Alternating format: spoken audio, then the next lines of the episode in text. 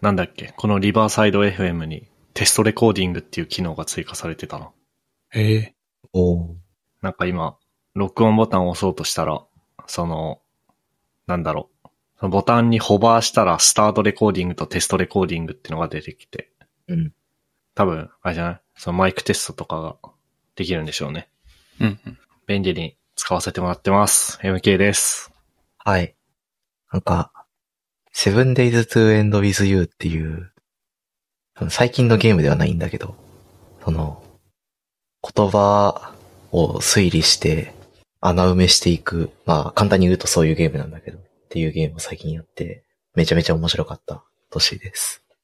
と、一週間ずっとツイッターとか見てないんだけど、ポッドキャスト収録前に慌てて1時間ぐらいでツイッター見たりとかニュースサイト見たりししてるんで、ポッドキャスト収録前はなんか浦島太郎みたいな気分になってます。ふっくんです。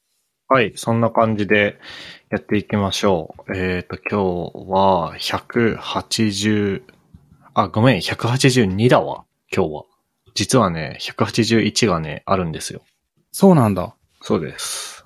なんか、あの、あの、前にこのポッドキャスト出ていただいたちくばさんと、うん実は181を収録してましてですね。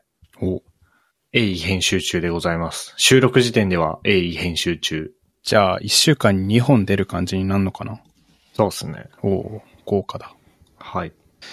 えーと、なんだっけな何から話そうかな。まあ、とりあえず今日の新しい話で言うと、チャット GPT の GPT4 版が出たみたいな。うん。これは、なんですか僕もあんまり理解してないけど、ツイッターでずーっと話題だね、今日は。ね。うん。なんか、 GPT4、ん前出たのが GPT3 だっけかうな、んうんうん。んあ、違う、3.5か。えー3.5から4になったらしさらに頭が良くなったとといいうことうらしいことなのでしょうか。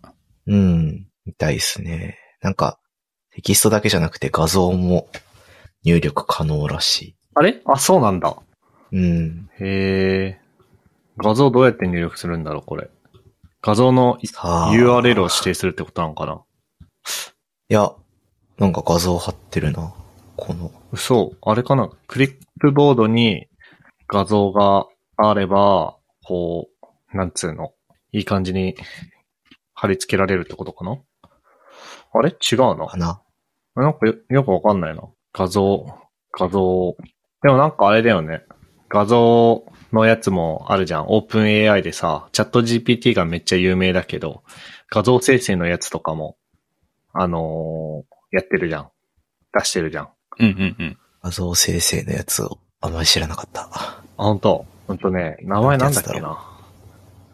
えーっとね、ダリ、ダル、イツあ、そうそうそうそう。それね、読み方なんだっけ。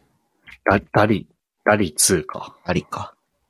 なんだっけ何かをこれ文字ってはんだよ何。なんだえー、これはあれかスティーブルディフュージョンだっけ的なやつなのかね。あれ、あれかな、あれに近いやつかなうん。わかんないな。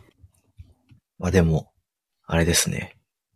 こう、画像を入れたら、何す、何ですっていう物体認識の逆バージョンああ、そういうことなのなんか、馬に、白馬に乗ってる中飛行士の画像をひこう出してくれみたいな感じでやったら、そういう画像が出てくるみたいなことらしい。あうん、そうそうそうそう。だから、まあ物体認識の逆やね。まあ、ジェネレイティブ AI ってやつで、画像に、テキストにっていう感じで。はい。まあ、音声はないよね。現状。音声の生成モデルはあんまり流行ってないね。うん。まあ、声、フォントとかは、そうそうそう。そこら辺が今主流なんじゃないかな。ね、むずいからね、音声。なんか、ちょうど、英文でメールを書かなきゃいけないタイミングがあってさ。うん。バーっとこう、ディープ L とか使いながら書いた後に、チャット GPT にベンって貼り付けて、ちょっとこれ英文構成してって言ったら、うんいろいろ直してくれて、すご。すごいよね。で、4になってから何ができるようになったんですか、これは。うーん、ツイッターの、何か変わったんすかツイッターのあの、何ツイッター情報をコンパイルした感じだと、より賢くなって、な、なんて言えばいいんだ、もっともらしいことを言うっていうのが、まあ、チャット GPT だと思うんだけど、うん。その、なんつうの、精度が上がった。うん。日本語の精度も高くなって、嘘をつく可能性が低くなって、うん。みたいな、こう、単純に精度が上がって、なんていうの、深さ知識を、のさ、種類は広さで表現できるけど、その専門性の高さみたいなのって深さってよく言うと思うんだけど、うんうん。その深さがより深まったというか、より専門的なことに回答できるようになったみたいなことを言ってる人もいるな。るほどね。うん。だから、もう、チャット GPT の時点に結構、ね、いろんなことに回答できるようになってたと思うんだけど、その内容がもうちょっと精度高くなっている感じなのかな。なんか、キータの記事を見読んでるんだけど、うん。えー GPT-4 の凄さとその影響範囲についてっていう記事をうん読んでましてですね。そこには、まあ、専門的な問題を解けるようになったこと、あと非常に長い文章を入出力できるようになったこと、そして画像をもとに会話できるようになったことっていううん。感じになってますが、この画像をもとに会話するってやつが、なんか、まだ実験段階で、まだて、提供されませんみたいな、書いてあるんだけど、これはどういうことなんだろう、その、GPT-4、あの、チャット GPT って、なんて言えばいいんだろう。その、GPT-4 っていうモデルがあって、それをお気軽にお試しできるものとしてのチャット GPT じゃん。うん。チャット GPT から画像のアップロードは、なんか今僕触ってるけど、あ、で僕プラスアカウントなんだけど、うん。なんか、アップロードできそうな動線がないんだよね。でもネットの記事とか読んでると、早速画像を食わせてみたとかって言ってるから、な、なんなんだろう自分で GPU 乗ったマシンとかを動かしてやってんのかなそういう人は。なんかよくわかんないな、まだ。うん。まあなんか、そう、ツイッターでさ、なんか、なんだろう。いや、これは GPT-4 今朝出たから衝撃だよ。これはもう仕事してる場合じゃないよ、みたいな感じでずっと触ってたみたいな人が何人かいて、うん。なるほどなって思って。ちょっと、その人たちと同じ熱量で喋れない自分にもどかしさを感じますね。確かに。今日はずっと新卒の人とペアプロしてましたよ。そう。アーリーアダプターになりきれない。うん。でも結構、そう、今日の GPT-4 は、まあ、またまたすごい感じだったけど、GPT-3 とか、まあ、3.5とかの時点でも結構すごかったわけで、ど、どうすかみんな結構使ってる当てないな。遊ぶくらいにしか使ってないな。あ、そう。なんか、僕は結構使ってて、うんなんか、同僚の人が、まあ、簡単な、そのモデルのユニットテスト、あんまりこう、秘匿情報じゃなさそうな、ちょっとユーティリティ系のやつを、まあ一緒に書いてたときに、なんかこれ、もうちょいいい書き方ないですかねって話になったら、こうすかさずチャット GPT を出して、コード貼り付けて改善して、っつって、ちょっと改善してもらってたし、うん。あと僕もあの、CDK のコードを書いててさ、そのタイプスクリプトで、キャピタライズをしたいなって思ったのね。その、スネークケースのやつをキャメルケースにしたりとかするやつ。うん。 Ruby とかってなんか最初から入ってんだけど、タイプスクリプトって結構そういうの自分で書かなきゃいけなくて。うん。でも誰が書いても一緒じゃん、そんなコード。うん。うん。で、チャット GPT になんか、ユーズキャピタライズっていうフックスを作って、なんか、キャピタライズっていう、あの、関数を返すようにしてくださいみたいな。でキャピタライズは、どの子のしてくれますって言ったら、ボーンって出てきて、お、すげえっていう。いいな、それ。それもあれじゃん、なんか、キャピタライズは、全然秘匿情報じゃないし、なんて言えばいいんだろう。誰が書いても一緒だし。確かに。っていう感じで、かなり、活用させていただいてますね。いいね、やっぱ。単純作業だと、これまでだったら、うわあこんなん、誰がやっても一緒だよ、みたいなカタカタやってた仕事が全部ぶん投げられてめっちゃいいね。ね。うん。いいやー。まあでも、正直チャット GPT より前にコパイロットがいて、コパイロットでそれほぼできてたからな。うんうん。なんか、他にもいろいろ結構触ってるんだけど、うん。なんかあんま、なんかさ、 チャット GPT の履歴消えるんだよね。なんかリフレッシュみたいなことしなくても消えるってことそう。あの、チャット GPT の UI ってさ、左側にメニューがあって、うんそ。こに、何、チャットっていう単位があって、その並んでるじゃん。うん。で、何回かやってると、ちゃん履歴が溜まってくんだよ。で、あ、そうそうそう。その会話の要約をチャット GPT 側で勝手にしてくれて、それがタイトルになるんだけど。うんうん。でもね、なんかね、消えるんだよ、それが。ええでなんかブラウザの履歴から URL 直指定でアクセスするとちゃんとその会話復元できるんだけど、今僕の左側のサイドバーもうま、まっさらだよ。ええちょっとそれ、うざいな。うんうんうなん。んかどんな話したかないろいろチャット GPT 使って遊んでたんだけどな。ああ、それこそなんか、AWS のなんとかっていう概念をよくわかってないんだけど、ちょっと説明してって言って説明してもらったりとか。あ、いいな。うん。それで分かりやすい答え返ってくるんだ。まあ、か、返ってきた答えが分かんなかったら、うん。え、じゃあそれって何とか、もうちょい簡単に説明してとかって言えばやってくれる。GPT3.5 の時点でそれをやってくれてたから、うんうんうん。 4になるとより、よりいいのかもね。うんうんうんあと、なんだろうな。あのーなんか、さっき GPT-4 のアップデート内容の話で、専門的な話題にも対応できるようになったっていう風に書いてたけどさ、うん。うん。僕らの情報系の、プログラミング系の話だったらもう、それは3.5の時点からできてたんだよ。うんうん。でもそれは、たまたま、その言語モデルの入力というか、教、教師データで言い方合ってるそういう概念はもうないのかな、今は。まあ、も、元データとなるウェブ上の情報が、じあの、プログラミング系の話が多いから、もっともらしい答えをこう、つなぎ合わせて出せるっていうだけで、こう、なんていうの、GPT-4 になると、ちゃんとそれを理解したい、理解して返してくれるとかなのかななんか、あんまりちょっと分かってなさすぎて、こう、どういう期待をすればいいのか分かってないんだけど、うんうん。なんて言えばいいんだろう。結構楽しみだね。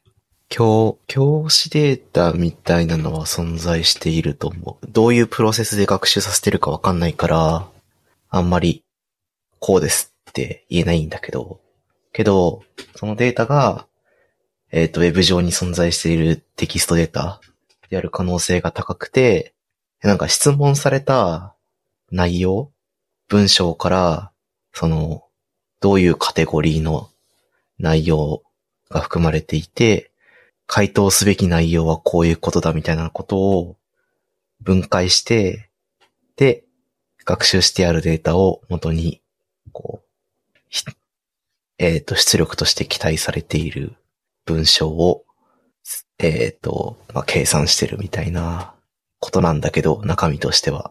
うん。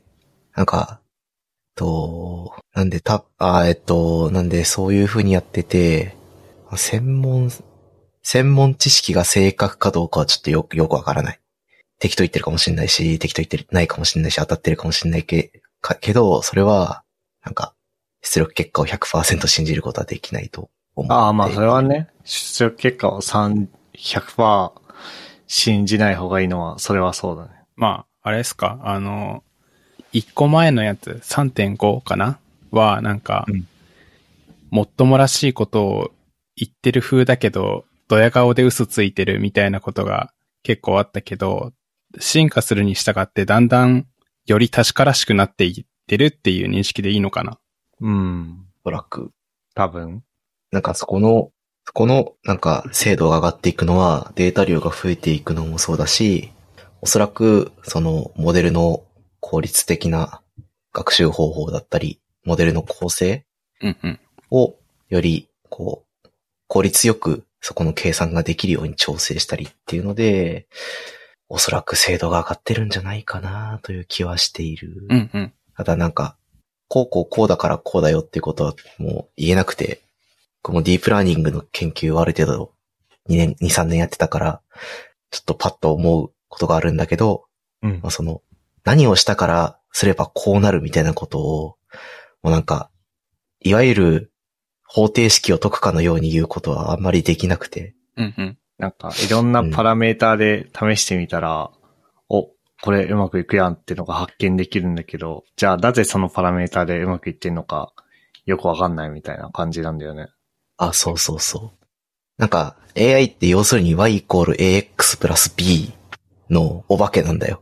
うんうん。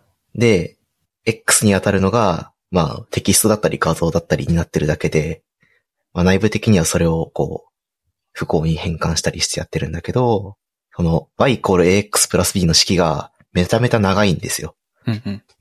よ、えっ、と、横にも長いし、縦にも長い。だから、A の中身がすごく複雑だし、それらを組み合わせるところも、の演算もめちゃめちゃ複雑になってるみたいな形なんで、その、その方程式を解くぞって言わ、解いてくださいって言われたらさ、まあ、難しいじゃない。うんどのパラメータがどういう風に作用してるっていうのを、まあ、数式的に理解しながら解かないといけないっていうのもあるから、な、なんで、その、なんで、なんだろうね、みたいな。 なんで性能上がったんだろうね、みたいなうんうん。感じに思なるほどね。う。あでも、そこら辺の解析の技術も今どんどん上がってきてるから、ある程度当たりつけてやってるんだろうなとは思うけどね。うん。まあ、そんな感じで、なんだろうな。いろいろ便利に使わせてもらってますっていう感じですね。はい。えーっと、あとなんかあるかな、話題。あ、なんかふっくんが書いてるね。ウィス。今週、自分のニュースこんぐらいなん、こんぐらいだけなんだけど、あのー、audiobook.jp っていうサイトがあって、オーディオブックをいろいろ配信してるんだけど、うん。その宣伝のための YouTube チャンネルがあって、で、そこに最新で上がってる動画が、あの、芸人の前田さんっていう人と、あと、佐久間信之さんっていう、あの、元テレビ東京のプロデューサーで、ゴッドタンとかのプロデューサーやってた人なんだけど、その二人が、あの、読書について話す動画が上がってて、で、その中の話で、あの、佐久間さんが新しい本と出会う時の方法、なんか、こういう方法を取ったら、いい感じの本と出会えたよ、みたいな話をしてて、その話がめっちゃいいなと思ったんで、ほう。ちょっとお話をしたくて。で、えっとね、どうしようかな。順番を話すと、あの、自分の好きな本、現状好きな本をツイッターとかで検索して、いい、うんいい感想を書いてる人とかをブックマークするんだって。で、はいはいはいはい。で、それを3回くらい続けて、えっと、感想が被る人うん。この人、また、この自分が好きな本についていい感想を書いてるみたいな人を、あの、2、3回被ったらフォローするらしくて、おーでなるほど。その人が知らない作品を勧めてたら、とりあえず読むんだって、どんなに興味が湧かなくても。うん。で、それで当たってたら、あ、この人と感性合うんだっつって、ウォッチを続けて、2回連続くらいで外れだったらフォロー外すって言ってて、うん。で、それを繰り返していった結果、あの、佐久間軍団と言われる最強の一般人が佐久間さんの背後にはいる状態になってて、うん。だから、自分の感性に合った本のおすすめがツイッターに勝手に流れてくるっていう最強のレコメンデーションを自分で作り上げるっていうことをしてて、なんかこの方法いいなと思って、で自分もよくさ、なんか漫画の好みが結構、あの、狭くて、で、あの、アマゾンのランキングとか、あとはこの漫画がすごいっていうその漫画のランキングとかでも、人気のやつってあんまりドストライクで自分の好みに合ってるってことが少なくて、うん。で、アマゾンでも、あの、この漫画読んだ人これも読んでるよっていうレコメンドも合うこと少なくて、で自分の好みに合った方法、あの、漫画を探す方法で迷ってたんだけど、この方法だったらできそうだなと思って、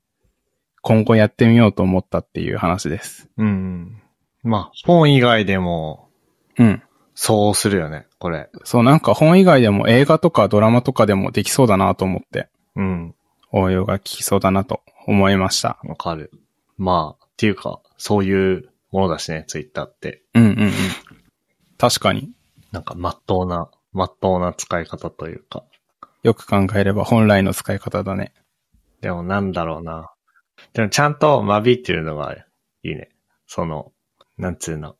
玉石混合にしないというか、玉だけをちゃんと選び抜いて、こう、あ、違うなと思ったらフォロー外すみたいなことをして、なんつうの、間引きというか、をして、こう、より、より濃ゆいスープにしていくみたいな感じがするうんね。うんうん。なんか、精鋭を作り上げてる感があっていいなってうん。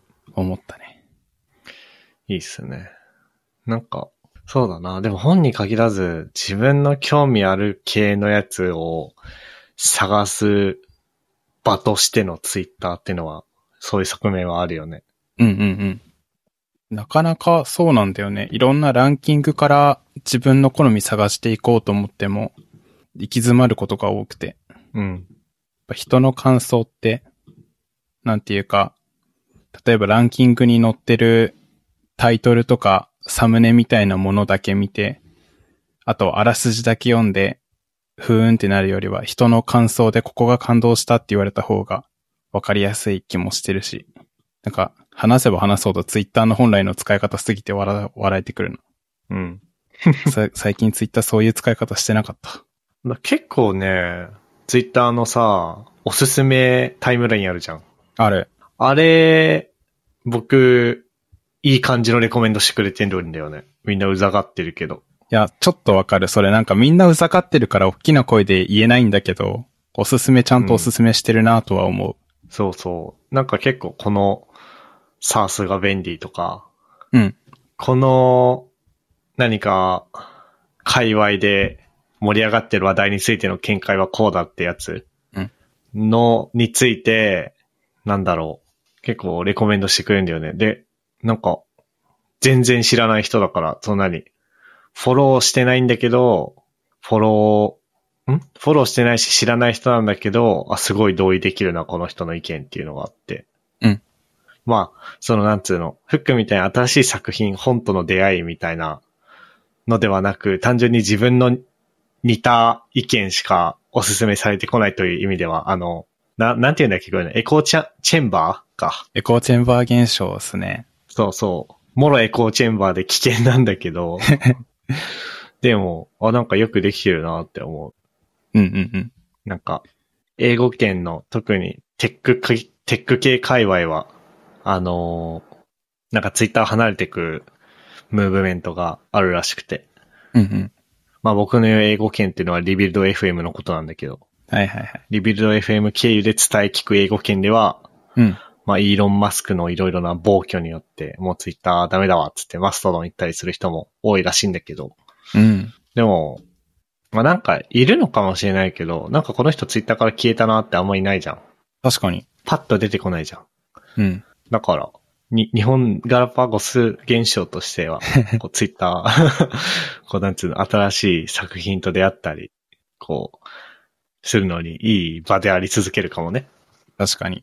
あの、個人的におすすめに対してさ、最近はなくなったんだけど、なんうか自分が過去にフォローしてた気がするんだけど、フォローしてなかった人がよく出てきて、おー。あの、あ、この人のツイート内容めっちゃ共感するけど、この人フォローしたっけあ、フォローしてなかった。あ、これおすすめ欄か、みたいなことが当初よくあって、最近はなくなったんだけど。ああ、でもあるあるある。そう。たまに忘れててビビる。ね。うん。あとは、ちょっと気になってるのが、あの、ミスキーっていう、あ一瞬ツイッターの避難所感が出てるサービス、ミニブログサービスみたいなやつ、ちょっと気になってるけど全然知らないっていうのがある。ー。とりあえず、アカウントは作ったんだよね。おー、いいね。アカウントは作ったんだけど、なんか、何なのかよくわかってない。昔の、昔のツイッターっていうことだけ知ってるけど。ほうほうほうほう。なんか、サーバースペック強化したから、新規登録開放するよ、みたいなやつとか、あと、あ、そうそうそう そう。ね、あと、絵文字、サーバースタンペップクみたいな。 サーバースペック強化の話しか知らない。そうなんだよね。あと、なんなんかか、独自文化が、あのー、発達してるというか、なんか、スタンプがものすごい使えるみたいなうん。ので、すごい、みたいだね。は、は、サービスの立ち上がり当初のなんかカオスが作られている感じが観測できて、すごい面白そうだなとは思ってる。なんかね、とりあえずアカウントは作ったんですよ、僕。ミスキー .io の。うん。でも、誰もフォローしてなくて。はいはいはい。で、今ね、タイムラインというものを初めて見てみたんだけど、はいはい。ローカルタイムラインとソーシャルタイムラインとグローバルタイムラインっていうのがあって、ええー、そういう感じなんだ。これは何あの分散型 SNS とかって言ってるから、うん。マストドンなのかなこれは。マストドンなのかなっていうのも失礼な話だけど。うんうん。その、OSS としてのミスキーっていうのがあって、ミスキー .io っていうのはインスタンスなのかねこれは。ああ、なんか、かもしれないと思ってしまった今。なんか、想像がついた。本当はわかんないけど。じ実態は知らないけど、なんかそれで言われてみると想像がつくの。うん。ああ、なんか GitHub 上でソースコードを公開していると。はいはいはい。で、自分でサーバー運営できるみたいだね、やっぱり。本当だ。今調べたら、インスタンス作れるで、みたいなことが書いてある。で、しかも2014年からなんだ。すごいな。結構老舗だね。そんな前から。へえ。あ、で、ソーシャルとかグローバルとかあるんだ。はいはいはいはい。へえ、すごいね。なんかね、うん。まあ。 なるほどねっていう。うんうんミスキーもマストドンも同じアクティビティパブ企画に準拠した分散型 SNS であるが、うん。うんうん。えープログラミング言語とライブラリが違う。なるほどね。で、API の互換性も別にない。うんうん。あと、そもそもミスキーっていうのは、そもそも最初は分散型 SNS として設計されてるわけではなかったっぽいね。うーん。へー。なるほどね。じゃあ、マストドンと似たようなものと思って触ってて、そんな違和感はないのかそうみたいだね。なはいはいはいはい。なるほどね。えー、新規登録できたら作ってみよう、アカウント。懐かしいね。マストドンもなんか最初流行り始めた時にさ、うん。マストドン JP だっけうんうん。マストドン JP のインスタンス立てた人がいて、その人もなんか、やばいみんな使ってくれすぎてサーバー落ちてますみたいな。で、みんな頑張れ頑張れみたいな風になってて、うんうん。最終的に、なんだっけあれ桜インターネットが買ったんだっけドワンゴが買ったんだっけなんか、どっか割と大きいインターネット系の会社にさ、そのうんマストドン JP、買われただか、その譲渡しただかで、一件落着っていうのがなかったっけあったような気がする。ね。なんかそれと同じ感じなのかな今のミスキー .io で起きてることも。なるほどね。サーバー強化云々。えー、おもろそああ、すごい。なんかね、ミスキーハブっていう、おそらくミスキーの、あのーなんつうの、開発元のウェブページう。うん。があるんだけど、そこを見たらインスタンスリストってのがあって、うん。いろいろインスタンスリストがあるね。えもう、あの、まんま、まんまって言ったらあれかもしれないけど、結構だから、マストドンだね、これは。ー。 うんうんうん。へえ。あとは TRPG 用、プレイヤー用のミスキーとか、おー。なんか、自分個人用のミスキーとか、いろいろありますね。うんうんうんうんあ。なんか、ポッドキャストで、あのー、サポーター向けにマストドン作ってますよみたいな、ポッドキャストなかったっけあ、バックスペース FM さんだね。ああ、はいはいはい。それの、あそこは、グルドンっていうマストドンインスタンスを運営していて、うんうんうんうん。そこでなんかいろいろ盛り上がってるね。多分、結構老舗だね。あそこも。うんうんうん。今後それのミスキー版やる人出てくんのかね出てくんのかね。ちょっと面白いな。まあでも、そのリスナーだけでインスタンスを立てて成り立つってのがすごいよね。え、すごいよね。人数いないと盛り上がらないだろうし。すごい。うん。はい。そんなところですかね。うん。はい。じゃあまあ、ちょい、いつもより短いけど、終わりましょうか。はい。じゃあ、僕が読もうかな。えーっと、ここまで聞いていただいた皆さん、ありがとうございました。番組内で話した話題のリストやリンクは、ゆるふわ .com スラッシュ182にあります。番組に関するご意見、ご感想は、ツイッターハッシュタグ、シャープゆるふわでツイートお願いします。面白い、応援したいと思っていただけた場合は、ウェブサイトのペイトレオンボタンからサポータープログラムに登録していただけると嬉しいです。それでは、MK、ふっくん、トッシーでした。ありがとうございました。ありがとうございました。ありがとうございました。